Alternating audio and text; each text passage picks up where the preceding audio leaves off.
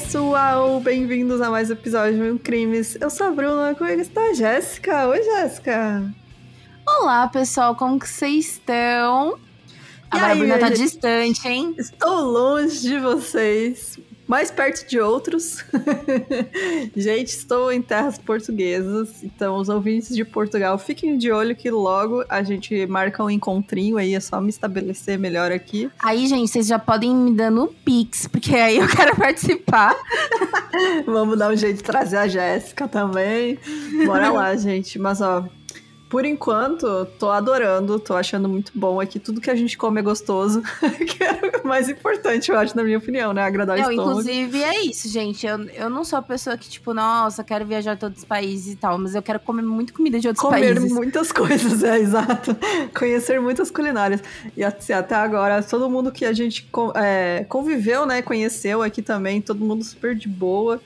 Então, é, ouvintes portugueses, deem uma alô aí um alôzinho, que logo a gente se encontra. É... E tem algum recado, Jéssica? O meu único recado é: tô esperando encomendas, né, amiga? Eu quero, quero que você coloque o pastelzinho de, pastelzinho de Belém num isopor. Pastel de nata, gente, que delícia. E mande para cá, porque o único que eu comi foi aquele do Habibs, que eu amava já. E eu não vou julgar, porque olha, o Habibs me proporcionando coisas que eu não conseguiria.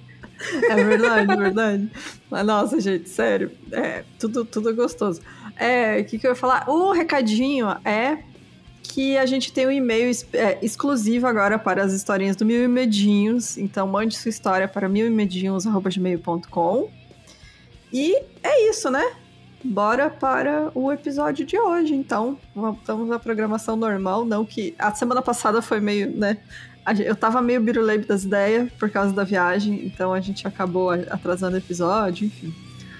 Mas voltamos à programação normal, tá tudo certo. E então, bora para o episódio de hoje.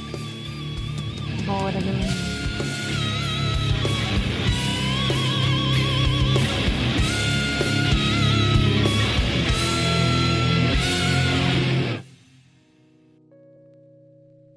A Margarete Ilse Kohler, ela nasceu em 22 de setembro de 1906 em Dresden. É, ela era adorada pelos professores na escola quando era criança, sendo muito notada por ser feliz e educada. Ela era conhecida por viver com muitos amigos ao seu redor. Os seus vizinhos também não tinham que reclamar da pequena Ilse, a qual sempre estava disposta a ajudá-los e tinha um senso de comunidade grande, é, que dizia né, ter aprendido com os pais. Ela era a terceira filha de um capataz e uma dona de casa, e se formou na escola primária e comercial e em 1922 foi voluntária em um departamento de contabilidade. Depois da escola, ela estudou para se tornar taquigrafista. Aos 15 anos de idade, a Ilse decidiu deixar a escola e começou a trabalhar em tempo integral em uma fábrica de cigarros, e depois disso ela trabalhou em várias empresas como secretária. É... Em abril de 32, ela ingressou no Partido Nacional Socialista dos Trabalhadores Alemães, ou seja, o Partido Nazista. Logo no Para... começo, né? Logo no começo, ó, bem novinha. Para ela, né, e para os pobres que não tinham muita instrução, vivendo em um país economicamente em apuros após o resultado da Primeira Guerra Mundial, o fascismo parecia a solução de todos seus problemas, uma vez que esse governo prometia ajudar a tirar o país da depressão em que eles se encontravam. E, tipo, ela se identificou muito com o que o partido dizia, mas nessa época ele não estava tão focado nessa questão de eugenista, sabe? Não, é, não tinha esse viés ainda, né? Tipo, tava Exato. nos planos do Hitler, mas não era público, né? Tipo, Sim. eles falavam mais sobre aquela coisa nacionalista mesmo, de proteger o nosso povo, tipo, ah, valorizar os trabalhadores do, da, da Alemanha, né? Enfim. Uhum. Sim, e ela vindo de uma família muito pobre, né? Quando fala uhum. que, ela, que, o pai dela era capataz, era basicamente trabalho braçal, né? Exatamente. Então, para ela, que como dá para perceber, né, como ela sempre já quis sair do colégio para fazer um curso, para trabalhar, enfim, ela tinha um objetivo maior, sabe, desde uhum. novinha. Dois anos depois, por meio de seus contatos com homens da SA e da SS, né, que eram as organizações militares nazistas, ela conheceu seu futuro marido, o homem da SS, Karl Walter Koch, na primavera de 34. Carl era um fraudador condenado que já havia passado por vários empregos antes de se filiar ao partido nazista. Com antecedentes criminais por roubo e tendo crescido como informante da polícia, Carl era quase 10 anos mais velho que Ilse e tinha acabado de se divorciar de sua primeira esposa que não compreendia suas filosofias nazistas. Uma boa pessoa, né? Um partidão. Sim. E é nessa época que, que o Karl começa a se envolver com ela, foi a época em que Hitler já estava falando sobre questões eugenistas é. e tudo é. mais. Ele já tá. É. Aí já não tinha como, né, fingir que você não sabia o que estava rolando. Exato. Então, nesse momento, o Carl estava construindo o SS Special Command Saxony, que era sua tarefa era transformar campos de concentração selvagens em campos penais regulares. A sua dura e inflexível repressão às tropas rendeu-lhe o posto de comandante do campo de concentração de Buchenwald. O cara era linha dura, assim, né? Então, tipo, eles uhum. botavam os mais cascudos, né, pra mandar em tudo. Mais de um quarto de milhão de prisioneiros passaram pelo campo de concentração de Buchenwald nos oito anos de sua existência. Era um acampamento masculino e os prisioneiros eram explorados como trabalhadores escravos e alguns usados como cobaias para experimentos médicos. Inclusive, a gente fez o, uma série de episódios sobre o. Como é que era o nome do. Men. Men. O Mengele Mengele, que a gente comentou bastante sobre essas experiências uhum. que rolavam nos campos de concentração. Uhum. É... Inclusive, episódio bem legal, assim. Isso, é, que a gente fez em duas partes, né? Sim. E entre a construção do campo de concentração de Buchenwald em 37 e a sua libertação em 45, mais de 65 mil pessoas morreram nesse campo. Eram lugares, principalmente, tinham os que eram para extermínio, basicamente, uhum. né? Alguns campos de, de extermínio e alguns outros eram de trabalho forçado, né? De, de escravizar as pessoas. Sim. E, mas e esses teoricamente, ponto... esses teoricamente, muito teoricamente, eles não era, não era bem visto tortura, por exemplo uhum. para esses prisioneiros, sabe? Porque eles precisavam produzir, né? Mas Exato. eles ganhavam condições mínimas de sobrevivência, então mesmo assim eles morriam devido à exposição no tempo, doenças e realmente não, os caras não se importavam, né? Eles estavam ali para uhum. produzir. Se você morreu, vai ter outro para te substituir daqui amanhã, sabe? Então, uhum ainda eram condições terríveis e lembrando que muitas empresas que existem até hoje, né, se beneficiaram desses desses campos de trabalho forçado e até hoje algumas não pagaram indenização para as famílias né, das vítimas. É, para quem não sabe, tipo, muita montadora alemã, muita uhum. empresa farmacêutica, enfim, muita, muita empresa da época. Marca de moda. Isso, marca de moda. Tipo, basicamente a indústria alemã inteira, né, se baseou no, aí no trabalho escravo de, de pessoas que estavam em campos de concentração. Quando ela tinha, né, 30 anos, o casal se casou no campo de concentração de Sachsenhausen, que é traduzir aí, amiga? Acho que é Sach Sa Sachsenhausen. Oh, quase, não quase, sei. quase. É, não sei também como pronuncia, desculpa aí. Após o casamento, eles se mudaram para o campo de concentração de Buchenwald, perto, é, onde eles viveram de julho de 37 a janeiro de 41. Aqui a Ilse deu à luz a três filhos: o Atwin de, em 38, Gisela em 39 e Gudrun em 1940. Um depois julgamento... do outro. Oi? Ai, desculpa. Não, é um depois do outro, literalmente, né? Ah, sim.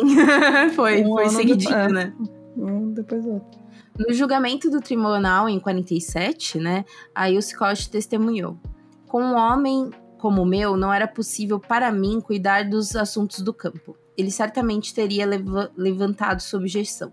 Aos olhos deles, minha principal tarefa era ser boa mãe e sempre tentei fazer dele um lar confortável à noite. Ou seja, tipo, é, é, essa era uma justificativa, inclusive, para os crimes futuros de tipo, eu não fiz nada porque eu era só uma dona de casa, sabe? É, é, é, né? É, você não vê com essa desculpa também, né? É tipo, né? Aquela Sou uma coisa, simples ai, camponesa. Sou uma simples camponesa, não sei de nada. Bom, embora o casal tivesse vivido de maneira muito simples e modesta antes do Carl ser nomeado comandante do campo, a partir de 1937 eles levaram uma vida luxuosa na vida de Buchenwald, no quartel-general da SS no campo de concentração. Isso ocorreu principalmente por meio de amplo desfalque de dinheiro e objetos de valor roubados das pessoas que eram internadas no campo, né, presas, e sua exploração como mão de obra escrava dos presos. O casamento era bem harmonioso por fora, é, com as pessoas próximas a eles descrevendo o relacionamento como legal e funcional, e disse que ela era afetuosa com os filhos, mas às vezes também era desinteressada. As crianças costumavam ficar sob os cuidados de uma meia-irmã do Cal. Assim, até então, uma família normal, né, da época, tirando que o cara é chefe de um campo de concentração, uhum. o que, né, deve ser um negócio absurdo, mas enfim. A, a dinâmica familiar é o que se espera da época, né, a mulher cuidando dos filhos, enfim. É, e no caso, ela não era tão cuidadosa, aparentemente, né, também. Uhum. Então, é que aquela coisa, né, a mulher também não tinha escolha, né? É tipo, é. você vai ser dona de casa, vai ter filho, é isso. O médico do campo de Buchenwald, August Heinrich Bender, descreveu Issy Koch como altamente educada e uma beleza em suas memórias manuscritas de seu trabalho no campo de concentração em Inter Intersburg. Ele se lembra de seus cachos longos levemente avermelhados e a pele branca como a neve. Ela poderia ter feito carreira no cinema, escreve ele. Obviamente que no julgamento de Bunkerhold, o Bender disse que alegou não conhecer a Ilse. não sei nem quem é. Nossa, eu nunca vi, menina. nunca nem vi. Mas eu tô vendo aqui foto dela, tipo, ela parece não, não tipo, de texto cinema, exaltando assim. a beleza, aquela beleza é. nesse cinema, meu Deus. Nossa, Enfim. nem sei. É, nunca vi. Assim que começaram os trabalhos no campo de extermínio, Ilse se tornou uma espécie de diretora do local. Partiu dela a brilhante ideia de usar o dinheiro roubado das vítimas e de seus pertences para financiar uma arena equestre que hoje custaria cerca de um milhão de dólares. Caralho! É muito dinheiro. Sim. E aí começa também a pegar a questão criminal deles dois do casal, assim, porque é ela também puxava isso, né? E, tipo, é que assim, todo o dinheiro que eles conseguiriam das vítimas, né? Uhum. Da, da, da, galera que estava nesses campos de concentração, deveria ir para o partido. É, eles Entendeu? roubavam do próprio partido nazista, né? Uhum. Tipo, rouba do ladrão. Inclusive, o plot é esse futuramente. Veremos, é, veremos aí. É, veremos aí o desenvolvimento. A Yuzi Koch, então, ela era impopular entre os guardas e oficiais da SS, especialmente suas esposas, que também viviam em Buchenwald. Lembrando que é, esses campos de concentração, como eles eram isolados, né, não era no meio da cidade, tanto que muita gente nem sabia que existia, né, no fim uhum. da, quando acabou é, a Segunda Guerra. relatos de muitos, por exemplo, pessoas que viviam na Alemanha nazista e que falava, gente, não sabia que tinha um campo de concentração é. na cidade do lado, sabe? Exato, era bem no interior, assim. Então, para esses oficiais não precisar se deslocarem, né, eles construíam praticamente uma cidade, né? Uhum.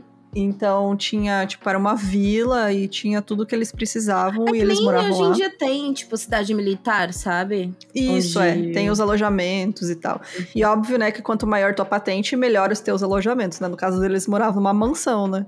Uma casa fodona, enfim. É...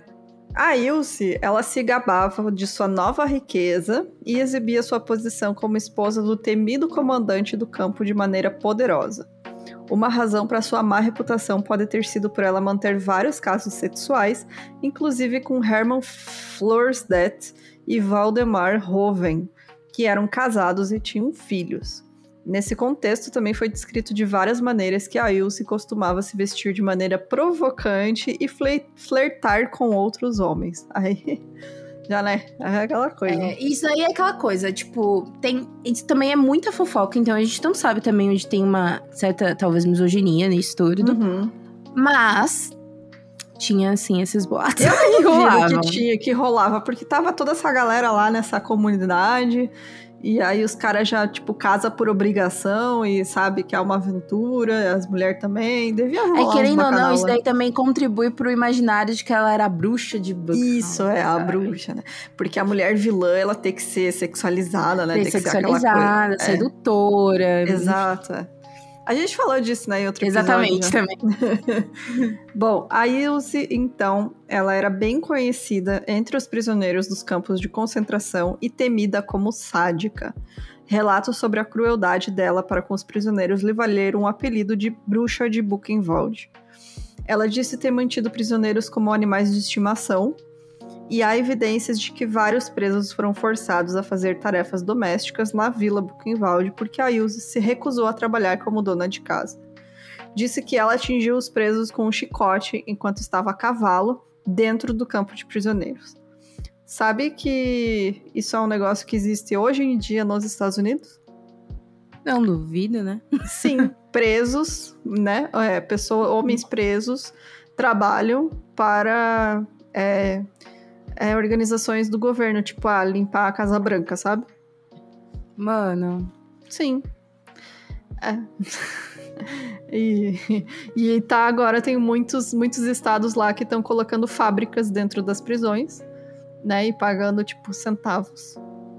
Porque. Ah, os né, Estados Unidos, né, gente? É um exemplo, grande é, exemplo. É, é uma distopia, né, nesse mundo. Mas, uhum. enfim, tá, tá aí, né? Tem até hoje esse tipo de coisa.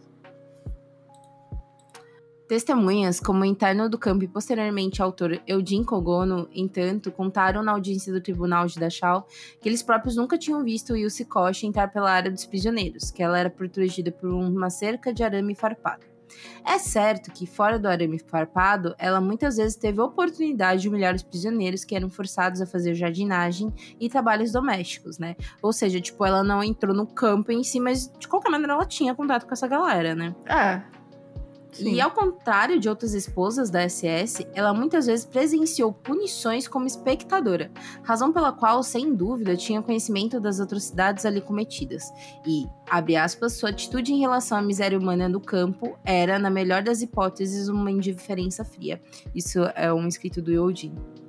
É, então ela não pode alegar que ela não sabia, né? Porque Sim. eles contam que ela muitas vezes estava presente nesses é, atos de humilhação. Foi o que ela alega posteriormente, de tipo, gente, eu era só uma esposa, não tinha nada a ver com o que estava acontecendo, né? É. Muitos presos. Mentira. Muitos presos disseram que foram denunciados por Koch se não cumprimentar não a cumprimentassem e a enfrentassem penalidades severas. Ela também puniu presos se considerasse que a considerassem obscenas, como muitas alegações de que ela provocou isso deliberadamente com suas roupas.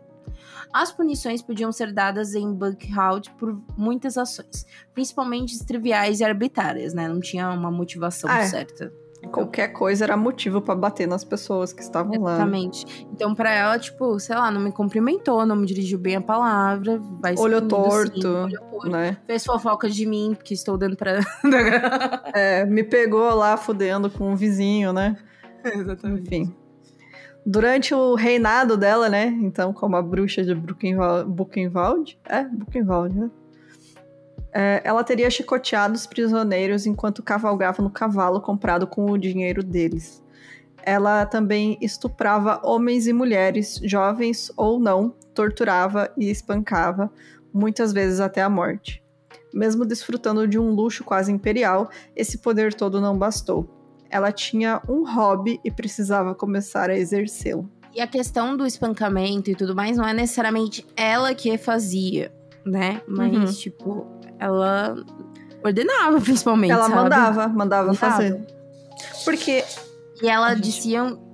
E diziam também que ela meio que também era por intermédio do marido. Tipo, ó, é. fulano fez tal coisa, então ele torturava. Então, indiretamente também era ela, sabe? Sim, ela que dedurava, né? E imagina, né? Ela mandava e ela é a, a, a esposa do, do chefão, né? Os caras vão, vão acatar as ordens dela. Por, é, por terem, então, né, entre aspas, uma espécime interessante de anatomia, os cadáveres de prisioneiros tatuados mortos por injeções eram encaminhados, depois que eles passavam pelo dispensário, para o departamento de patologia dentro do campo de Buchenwald. Uma vez lá, a Ilse começava sua diversão. Ela esfolava cada centímetro de pele daquelas vítimas de um modo impecável para que pudesse fazer abajur, capas de livros, jaquetas, álbuns fotográficos, luvas e outros objetos, incluindo itens pessoais com pele humana.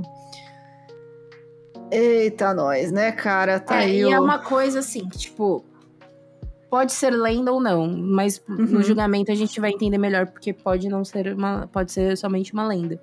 Sim. Mas se for, teve algum fundo aí. é, não veio do nada também, né? As não conversas das pessoas.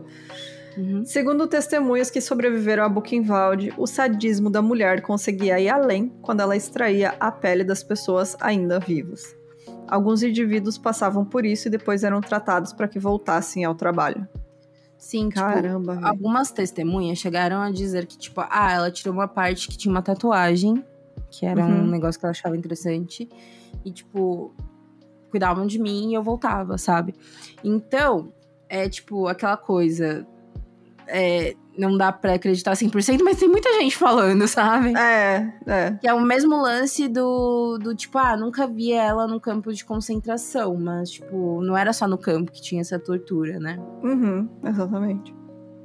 Em suma, não é mais possível provar sem sombra de dúvida até que ponto os testemunhos de que Yussi recebeu o apelido de bruxa de Buchenwald correspondem à verdade, ou se baseiam em uma interpretação errônea das conexões causais ou em rumores. Tipo, pode ser, por exemplo, que não era dela, mas talvez de alguém que a conhecia, né? E como você disse, eram tipo umas mini cidades, entendeu? Então é. todo mundo se conhecia. Mas a influência informal que ela teve como esposa do comandante do campo de concentração é difícil de reconstituir, principalmente porque ele era o comandante do campo de concentração. Entendeu? Sim. É, não era qualquer pessoa, né? rolando ali. Se tinha alguém que sabia, era ele. Era ele que tava uhum. mandando, né? Fazendo o negócio funcionar. A única coisa certa é que ela gostava e estava ciente dos castigos físicos do acampamento. Né? Tipo, ela nunca tentou evitar que esses castigos ou desincentivar ou sei lá, sabe? Uhum. Embora Kosh fosse chamado de comandante, né, o marido dela, tanto pelos guardas, eu errei, errei, errei. Corta, corta, corta. Era, era sobre ela, obviamente, tradução foi uma bosta. Então aqui é ela. Embora Kosh fosse chamada de comandante tanto pelos guardas quanto pelos prisioneiros, saca só a importância ah, da mulher, é. Ela oficialmente não tinha influência na administração e organização do campo. Apenas documentos ocasionais de Koch na área administrativa do campo de concentração puderam ser verificados. Há declarações altamente contraditórias, tanto perpetuadores da SS quanto dos prisioneiros sob sua influência informal, né? Ou seja, tipo, o, o que é discutido principalmente nesse caso não é necessariamente que ela fez isso, né? Mas até que momento ela influenciou o poder do marido dela, sabe? Para uhum. fazer isso. Né? Sim. É, tanto porque não tem registro, não quer dizer que tem, não tenha acontecido porque era por baixo dos panos, porque Exatamente. ela era uma mulher, ela não ia ter um cargo de liderança, né? Hum. Então, né, a gente imagina que os relatos, como tem tantas testemunhas, né, não dá para deixar de, é, de levar em consideração, né, só porque não tá documentado. A suspeita de que a Ilse Koch tivesse artigos de uso diário, como panos de limpeza, capas de livros, estojos e abajures feitos de pedaços tatuados de pele de internos do campo, mais tarde foi divulgada como fato em reportagens da mídia em particular, não pôde ser comprovada além de uma dúvida no tribunal.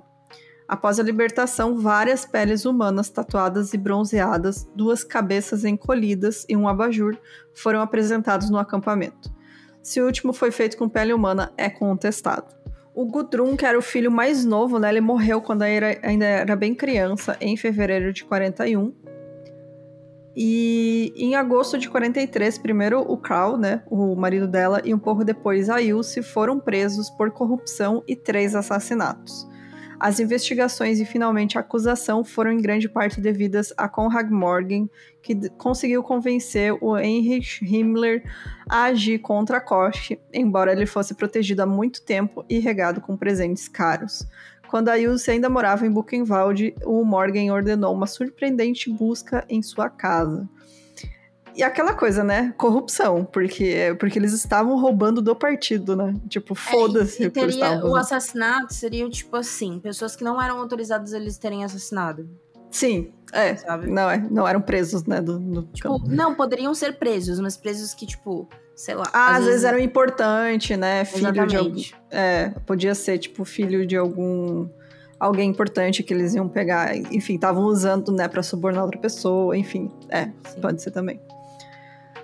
O Morgan, então, é, em particular, então, essa busca foi feita por capas de livros ou abajures feitos de pele humana. E apesar de um exame mais detalhado, a Gestapo não encontrou nenhum vestígio de pele humana em nenhum lugar da casa. Os abajures da casa eram feitos de papel, pergaminho comum, e apenas os livros bancários deles foram encontrados. E tipo assim, é, esse que é o plot, que na real eles não foram presos pós-guerra. Eles foram Não, presos pelo é, próprio partido. Porque estavam roubando do partido. Não pode. Você pode matar, você pode, né? É porque normalmente quando a gente vai contar a história, né, de, de soldado nazista, enfim, a gente tá falando sempre de um cara que foi preso depois, que foi julgado Depois, nos anos é. 60 e blá blá blá. Não, Real- esses realmente. caras, eles foram presos lá porque desrespeitaram o próprio partido. É. É realmente, aí é o interesse dentro do partido, né? Tipo, você vê mesmo que os caras estão nem aí. Morgan aprendeu por cumplicidade, recebimento de bens roubados e risco de conluio, né? Ou seja, tipo, ele poderia ir também pro saco, né? Hum. ele passou, ela passou 16 meses sob custódia na prisão de Weimar. Embora a SS tenha feito todos os esforços para condenar Koch no julgamento subsequente, Himmler havia informado ao tribunal que esperava que Koch passasse pelo menos seis anos na prisão ela teve que ser absolvida por falta de provas. Seu marido, por outro lado, foi condenado à morte por receber bens roubados, assassinato e fraude, e foi executado no campo de Buchenwald em abril de 45, ou seja, no próprio campo que ele cuidava. Uhum. Disse que as últimas palavras de Koch foram: rapazes, atirem bem. Caralho, velho.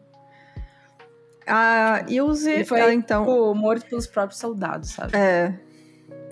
A Ilse passou os últimos meses antes do fim da guerra em Ludwigsburg, onde viviam partes de sua família, e por causa de um estilo de vida caracterizado por excessos sexuais e excessos de álcool, uma governanta e parentes tentaram retirar a custódia dos filhos, mas isso não aconteceu no tumulto da guerra, até que sua prisão pelos aliados permitiu que isso acontecesse de qualquer maneira. Quando poucos dias após a prisão do Karl, as tropas americanas libertaram o campo e forçaram os moradores de Weimar a inspecioná-lo e enterrar os corpos, a Ilse já estava com parentes né, nessa cidade de Lud- Ludwigsburg, e ali ela foi presa pelos americanos em junho de 45. E é isso, tipo, a família dela, dentro da família dela, ela também não era bem vista pela sua conduta sexual. E, tipo, assim, não tem muito especificidade o que, que ela. que tipo de conduta que ela tinha, entendeu? Uhum. Então é isso.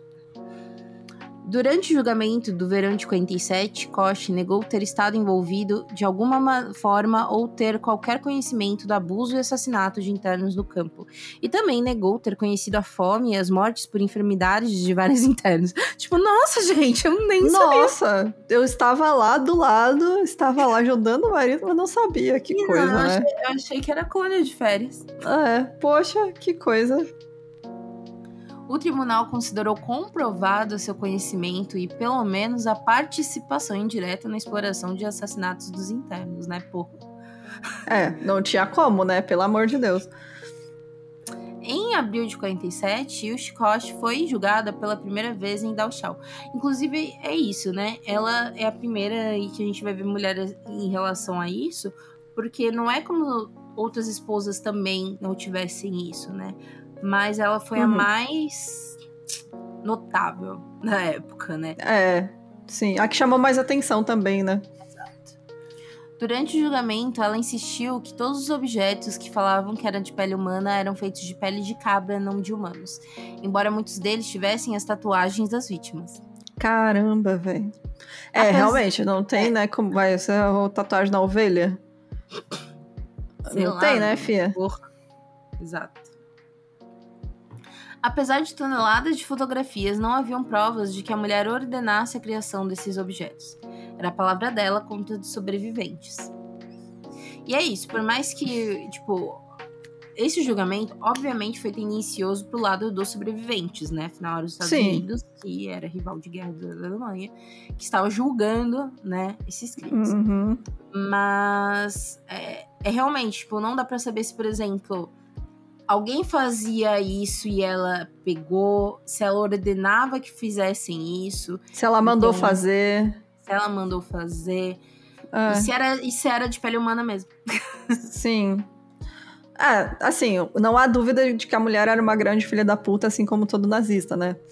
Mas não tem como saber, né, até que ponto. Ela fala, não, gente, ó, dela. ela matou, ela estuprou, é. ela, ela, ela fez uma caralhada de coisa horrorosa, né? Mas não, dá não, não, já é demais. É, exatamente. É, Logo após a libertação do campo, em 16 de abril de 45, foram expostas sobre uma mesa grande quantidade de peles tatuadas curtidas, duas cabeças encolhidas e um abajur, né, supostamente feito de pele. E essa história Tem uma também foto foi disso, inclusive. Ah, bom, vamos vamos procurar para tentar colocar. Ah, sim, tô vendo, tem a, a pele, né, tatuada hum. e tal. Essa história também foi aceita de bom grado pela República da Unificação da Alemanha, né? E a primeira exposição sobre a história do campo de concentração de Buchenwald em 54 já mostrava o pequeno abajur trabalhado em uma, é, de uma luminária de cabeceira como um abajur feito de pele humana. Ele foi entregue pelo Karl Straub, que era um ex-prisioneiro e aparentemente veio do campo né, de Buchenwald. No entanto, o relatório preparado pelo Instituto de Medicina Legal da Academia Médica de Erfurt em 6 de julho de 92 diz o seguinte: a preparação do abajur, por outro lado, não pode ser identificada sorologicamente como espécie humana. É possível que se trate de um plástico que foi produzido para abajures em época semelhante. Em, um, em, última análise, no entanto, não pode ser completamente descartado que, no entanto, seja material biológico. Ou seja, não é humano. Então é isso. Pode ser biológico, mas não é humano, né? É. Então. Eu coloquei. Ah, amiga, off. Eu coloquei no Discord a foto do que. Sim, sim. Depois a gente posta, vou salvar. Sim. Enfim, mas a questão é que também tinha outros objetos, mas, mas o, o que era mais chocante era o abajur. O né? abajur, sim. Que lembra muito o caso do. Ed Gein. Ed Gein. Sim, tava completamente. O Ed Gein fazendo coisas de pele também. Exato. Fazendo escola. Fazendo escola. Em agosto de 47, ela, a única ré no julgamento principal de Buchenwald, foi condenada à prisão perpétua por crimes contra a humanidade. Nesse ponto, Costa estava em um estágio avançado de uma gravidez, que supostamente a salvou da pena de morte pronunciada contra seus 22 de seus 30 correios. Seu filho, Uwe, ou Uwe, não sei como. Acho que é Ue. Ue. Concebido enquanto estava sob custódia. Olha e, só. Olha só. Nasceu em outubro de 47 e foi entregue à adoção, assim como seus outros filhos também, né, foram entregues à adoção nessa época. Koch apelou com sucesso. Em junho de 48, o general Lúcio D. Clay, governador militar da zona de ocupação dos Estados Unidos, recomendou que o general o Lucius D. Clay, governador militar da zona de... Oh, caralho, Pera, tá o mesmo duas vezes a mesma merda.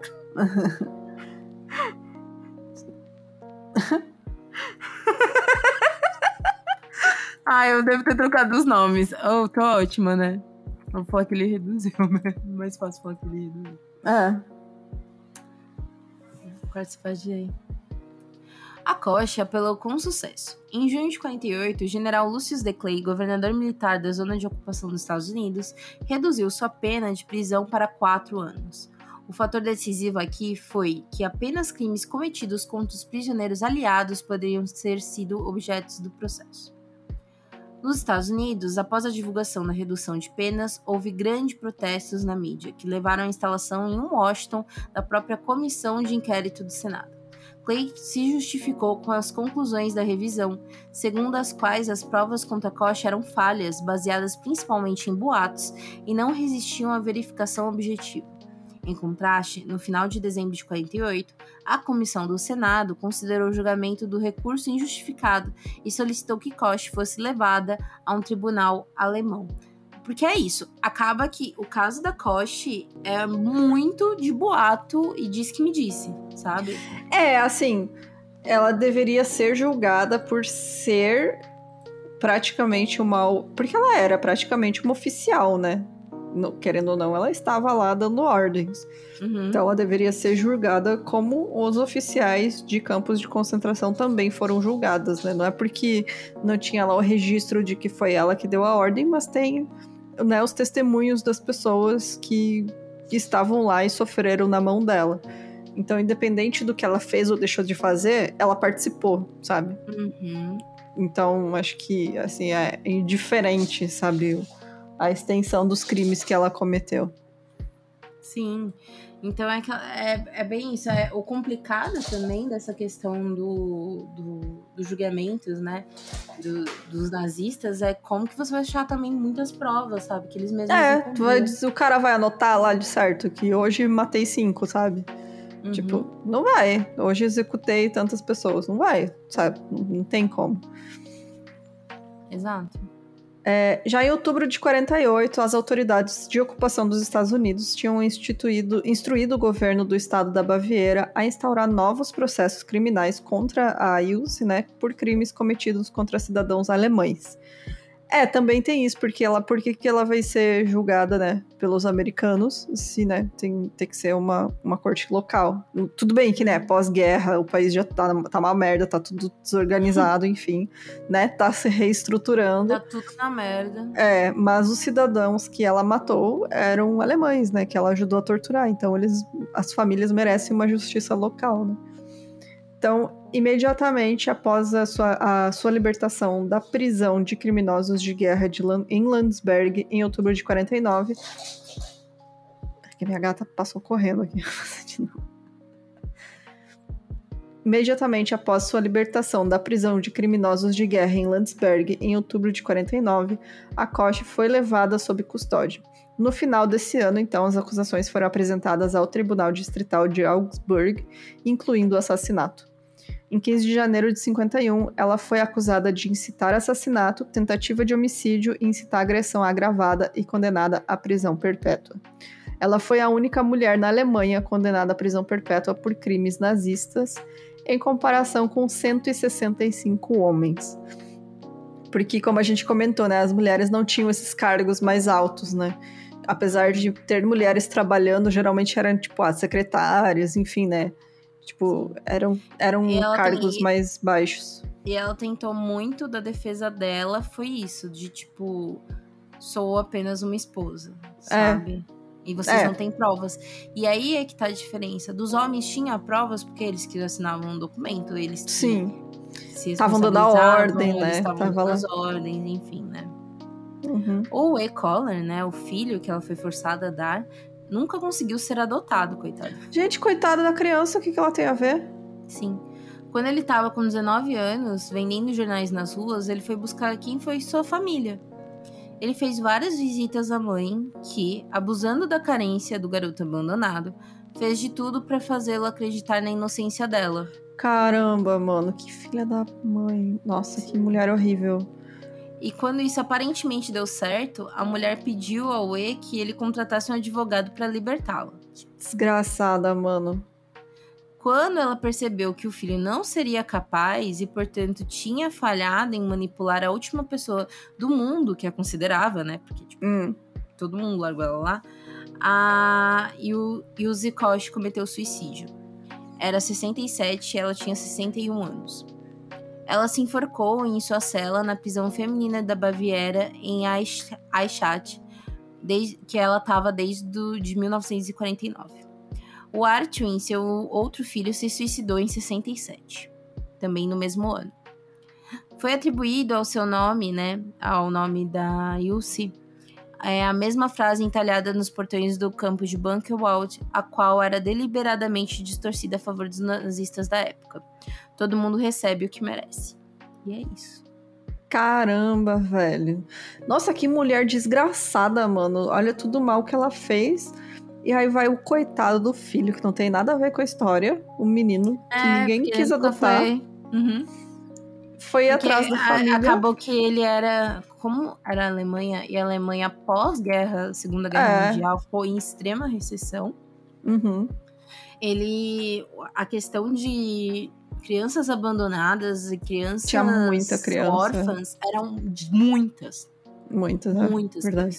Muitas crianças. Então, o lance de ser adotado era muito mais complexo, né? Era muito é. difícil as crianças E aí, o coitado foi atrás, descobriu que era ela e ela ainda se aproveitou, tentou se aproveitar dele. É, né? só que ele tipo, era um fudido, coitado. Sim, coitado, mano. Morava na rua, vendia jornal. Uhum. Gente, sério, que horrível. Que mulher horrorosa. É, eu não conhecia, assim, eu já tinha ouvido falar, né, da bruxa do Buchenwald, mas nunca tinha, não sabia do que, que se tratava esse caso. Mas é realmente interessante você pegar a disparidade, realmente, né, de a única mulher condenada, né, é, pelos crimes nazistas, porque com certeza teve muito, muito mais mulher envolvida, mas, né, que acabaram não sendo responsabilizadas até pelo machismo da época, né, que dizia que ah, as mulheres não são capazes de serem um ser horrível também, né? Um ser humano horroroso. É. Não, também tem mulher que é horrível. Não existe isso, né? Mas é isso, gente. Vamos. Tem algum comentário? Não, amiga. Por enquanto não. É Só isso. foi com. sei lá é. Foi. que, que o, a desgraça te carregue, né? Exato. É, como todo bom nazista, né? Bom nazista, bom todo nazista. Bom nazista. É, então, vamos para os comentários do último episódio.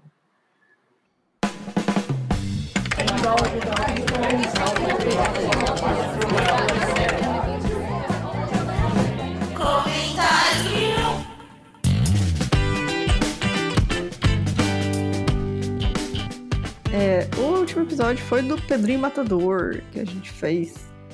É, eu vou ler o da Marimun, que é a Mariana. Que ela falou assim: o cara falou. Nossa, eu achei que, que era Marimun. Eu falei, oxe.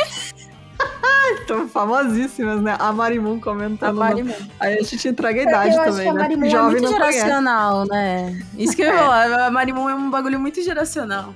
A Marimun. Beijo, Marimun. É. Beijo pra Marimun, cara. Que saudade de MTV nessa época. Hein? Nossa, sim, saudades de MTV. e do Fotolog. Bom, enfim, né, gente? O, a Marimun... e do fogão. Ela disse assim: o cara falando que mata por justiça e tem uma tatu, mata por prazer. Aí não, kkk. E a Bruna sendo vizinha dele descobrindo durante o episódio. Parabéns pelo episódio, gente. Fiquei, fiquei de cara. É, que, que eu fui vizinha do Pedrinho sem saber. Aí do teu lado, menina. Eu tava, no, tava e, lá e, e o melhor que era 2000 e pouco, né? Não era nem tipo. É, 2008 anos, eu fui pra é, lá. Assim. Você já tava lá. Já tava lá. Por pouco não fez essa entrevista cara a cara. Não. Amaves, KJ, KJ, KJ. Eu adoro ler os arrobas. Uhum. Falou, muito maravilhoso o EP. Muito interessante pensar que ele pode ter se tornar desse assassino por conta da deformação do cérebro dele. E o EP tá muito bom, vou divulgar pra um monte de pessoas. Que pô. Observação. Adorei. Quando vocês leram meu e-mail, eu fiquei extremamente feliz. Muito obrigada, meninas. Imagina, ah, obrigada a você, Mavi. Beijo, beijos. Ah, Pauliana Jenson, a Glaucia Pauliana, ela falou assim: na hora que vocês falaram que a resposta dele era sempre violência, eu só lembrei do meme da galinha no machado. Violência nunca é a resposta, ela é a pergunta e a resposta é sim. Gente, o, Pedrinho Matador 100% a galinha violenta, cara. Sim. Empolerado no machado. É, tipo isso. E o Diogo de Mello falou: nos anos 70 você é, só era suspeito se a polícia desconfiasse que você era comunista, exatamente. tipo isso, né, cara? Não pode ser comunista. Pode, pode matar, matar mas não pode mundo. ser comunista. Ai, eu adoro. É, que o, quando chamou ele de Little Peach the Killer. que foi as meninas do, do pequeno rodapé, né? Que é o gatinho comentaram ali o pitch daqui, que é o Pedrinho hum. Matador. gente, é isso. Se você tiver qualquer sugestão de caso, manda pra gente no e-mail milcrimes.gmail.com. É, nossos ouvintes portugueses, mandem casos daqui. Que se tiver aqui por perto, eu já vou visitar também. Eu vou começar na semana que vem a visitar os lugares, porque agora até agora não deu tempo. Mas eu quero conhecer aí lugares antigos e tal. Então mandem aí sugestões de casos antigos que eu, vocês sabem que eu adoro é, pra gente visitar e fazer uns conteúdos eu diferentes. Eu não vou pedir aqui. pra ninguém falar de casa de São Paulo que eu vou visitar, que senão vão mandar no meio da luz na meia-noite. e eu não acho bom. Tipo isso, é, tipo isso. Mas é isso, gente. Apoia a gente. Pra quem apoia com mais de 15 reais mensais, vocês escutam as gravações ao vivo toda segunda-feira, agora mais cedo, porque tem nosso fuso, né? O meu fuso agora. Então vai ser às 7 horas da noite, a partir das 19 horas a gente vai gravar. É, e em breve vou começar as lives que eu tinha prometido para vocês, agora que eu tô me estabelecendo aqui. Então, é, provavelmente no mês que vem eu já começo as lives aí na quarta-feira é, pra gente conversar, comentar notícias, atualizações de casos. Então fiquem de olho no nosso Insta. E se você tiver, então, qualquer sugestão de caso, manda no e-mail milcrimes.gmail.com Histórias de medinhos, manda para o milmedinhos.gmail.com e entre lá no nosso site que tem os modos que você pode nos apoiar, né? Com valores financeiros. Ou você também pode ajudar é, indicando a gente para o seu amiguinho, que a gente agradece demais também. e é isso, né, gente? É isso. Então, beijo, pessoal. Até semana que vem. Beijo, até semana que vem. Pau no cu dos nazistas. É isso aí. É isso. Falou, é nóis. Falou.